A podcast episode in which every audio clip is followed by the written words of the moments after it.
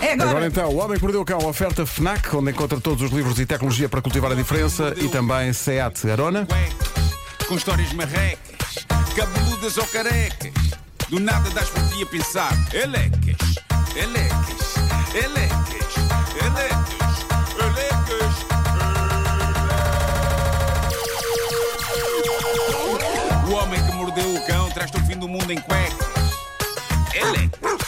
O homem que mordeu o cão traz-te o fim do mundo em cuecas. Elecas. Título deste episódio: Os canalizadores também têm mães.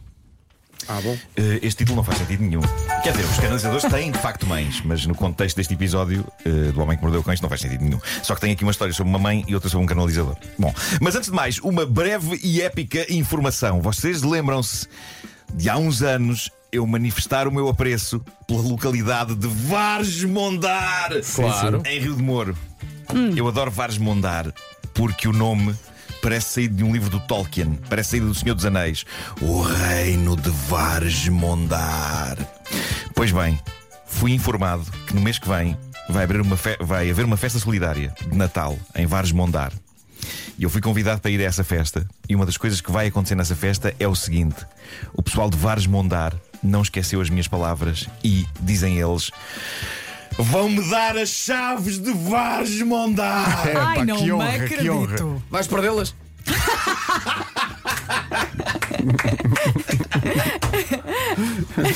Vasco, Vasco, que pessimismo.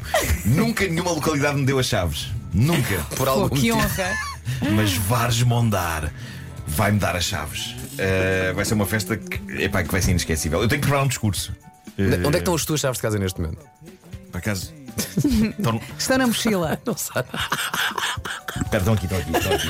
É, pá, ne- é que isto nem ensaiado. Estão aqui no bolso. Estão aqui no Então, bolso. então mesmo? Então, então, então. Então, Estou a mostra sen- lá. Estou a senti-las. Faz lá bling bling com as chaves. Ai, então.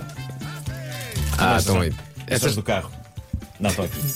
Ah lá, Valente. vá lá. Está tão crescido.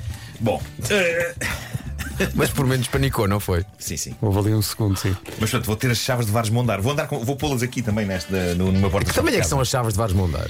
Eh, não sei, não sei. Eu por acaso acho que já me mandaram uma fotografia, mas tenho, tenho que verificar. Eh, Mas é uma chave simbólica, não é? É uma chave simbólica. Creio que as, as chaves das localidades e das. Não abre uma porta. Não, não há, não há uma porta que, que, aquilo, que abre e, fe- e, e feche. Se não era esquisito, não é? É. Eu, podia chegar lá e fechar só para incomodar, fechava a Depois porta. ninguém saía de vários mondar, porque o Marco trancou a Não, deve, porta. haver cópia- deve haver várias cópias das chaves das cidades e das localidades, digo eu. Não sei. Bom, tem aqui uma, histó- uma história esplêndida sobre mães e filhos e o perigo que é um filho deixar o seu telemóvel nas mãos da mãe. Isto foi um rapaz de 22 anos que deixou no famoso grupo de Reddit que dá pelo nome de Tifu, o tal grupo onde as pessoas desabafam sobre disparates trágicos que levaram a cabo. No caso deste moço, o disparate foi ter posto o telemóvel nas mãos da mãe durante uma viagem de carro. Vamos ler o que ele deixou no Reddit. Ele diz o seguinte: Ontem a minha mãe pediu-me para levar ao emprego dela. Ela trabalha como babysitter e eu tinha de a deixar à porta de casa de um dos seus novos clientes. Não fazíamos ideia como chegar lá sem usar o GPS, então pedi à minha mãe que segurasse o telemóvel, uma vez que tenho que usar as duas mãos no volante e ainda tenho de comprar um suporte para ter o telemóvel no carro. E pronto, e lá fomos a conduzir, a conversar, a rir, quando de repente surge uma notificação de mensagem no meu telemóvel. E antes que eu tivesse tempo de reagir, percebi que a minha mãe estava em silêncio a ler a mensagem que acabara de chegar. Mas a súbita expressão no rosto dela fez-me perceber que ela estava a ver algo que não era adequado a mães. Ai.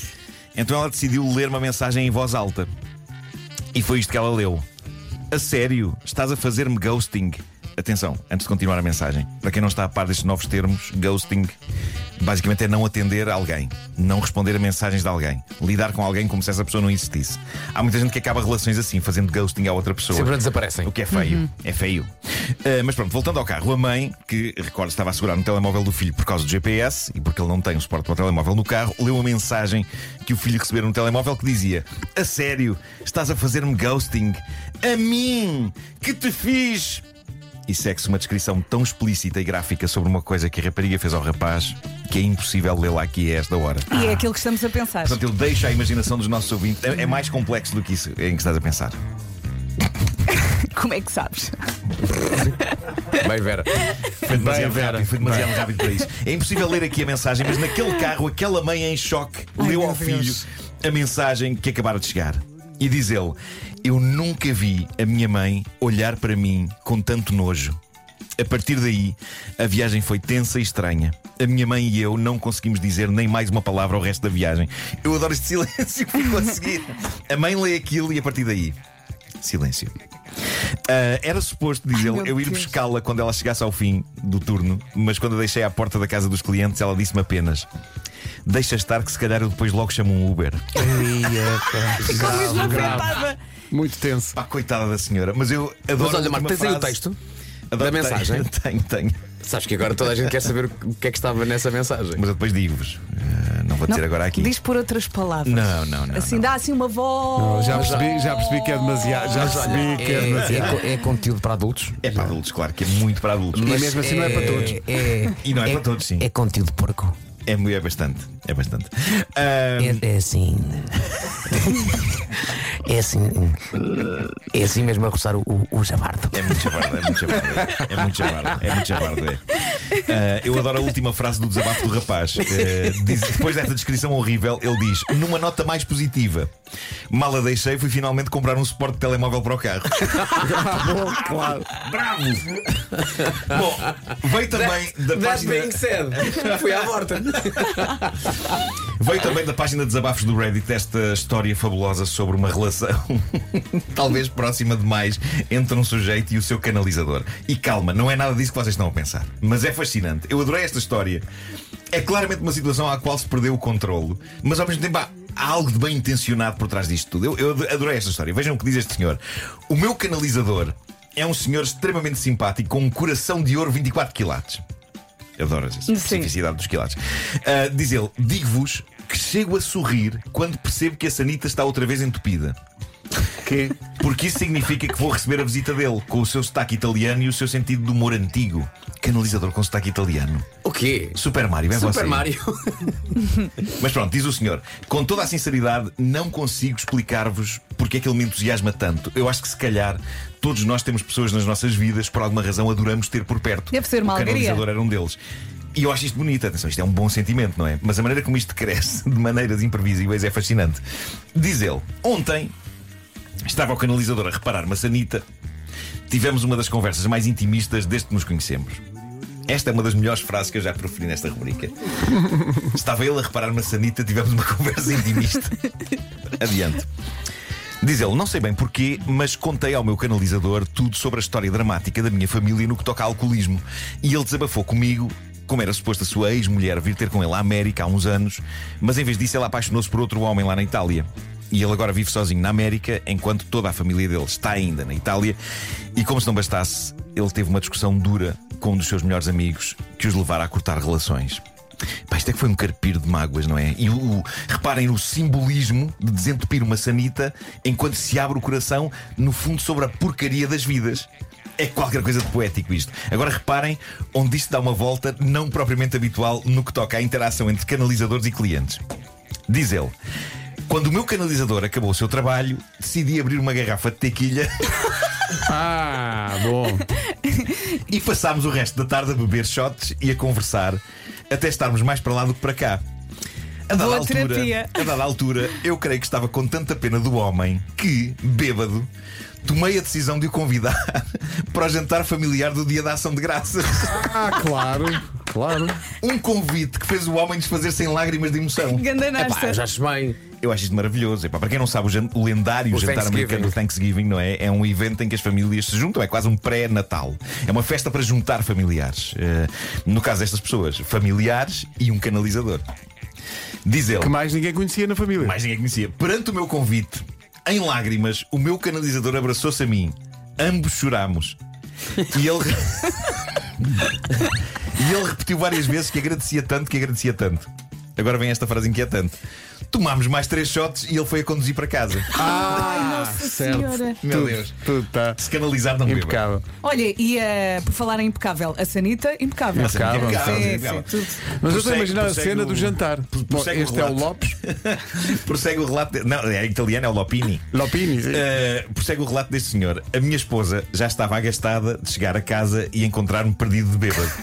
Mas quando eu a informei de que íamos ter o canalizador no jantar do dia da ação de graças, ela passou-se. Claro. Estamos só casados há três meses e isto ia ser o nosso primeiro jantar do dia da ação de graças enquanto família. Os pais e os irmãos dela vinham de longe e isto ia ser um evento muito especial para ela. Ela queria provar que era uma pessoa capaz a receber pessoas e a ser adulta. E diz-me, nem pensar que neste jantar de família vamos ter cá o canalizador. Isto faz-me rir. Ao mesmo tempo. Epá, se o canalizador é um tipo porreiro. E por que ação de não? graças. Por que É não? Estados Unidos, bora Claro. lá.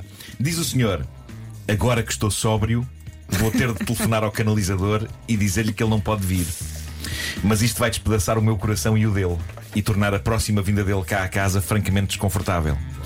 Se Abre calhar- outra garrafa. Se calhar vou mandar-lhe uma mensagem de texto.